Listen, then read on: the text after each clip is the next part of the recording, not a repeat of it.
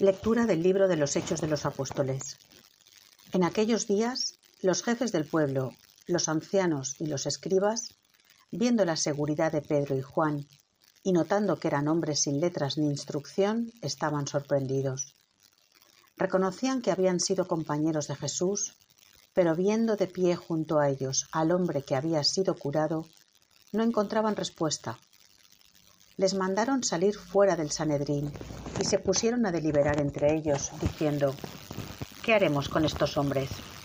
Es evidente que todo Jerusalén conoce el milagro realizado por ellos. No podemos negarlo. Pero para evitar que se siga divulgando, les prohibiremos con amenazas que vuelvan a hablar a nadie de ese nombre. Y habiéndolos llamado, les prohibieron severamente predicar y enseñar en el nombre de Jesús. Pero Pedro y Juan les replicaron diciendo, ¿Es justo ante Dios que os obedezcamos a vosotros más que a Él? Juzgadlo vosotros. Por nuestra parte no podemos menos de contar lo que hemos visto y oído. Pero ellos, repitiendo la prohibición, lo soltaron sin encontrar la manera de castigarlos a causa del pueblo, porque todos daban gloria a Dios por lo sucedido. Palabra de Dios. Salmo responsorial. Te doy gracias, Señor, porque me escuchaste. Repetid.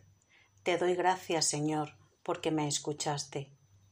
Dad gracias al Señor porque es bueno, porque es eterna su misericordia. El Señor es mi fuerza y mi energía, Él es mi salvación.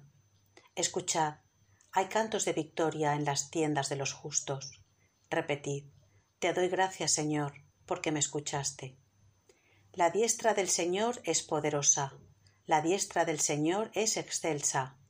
No he de morir, viviré para contar las hazañas del Señor.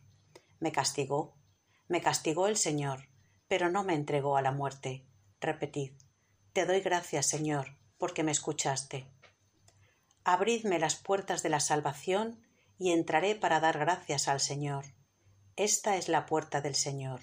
Los vencedores entrarán por ella. Te doy gracias porque me escuchaste y fuiste mi salvación. Repetid, te doy gracias, Señor, porque me escuchaste.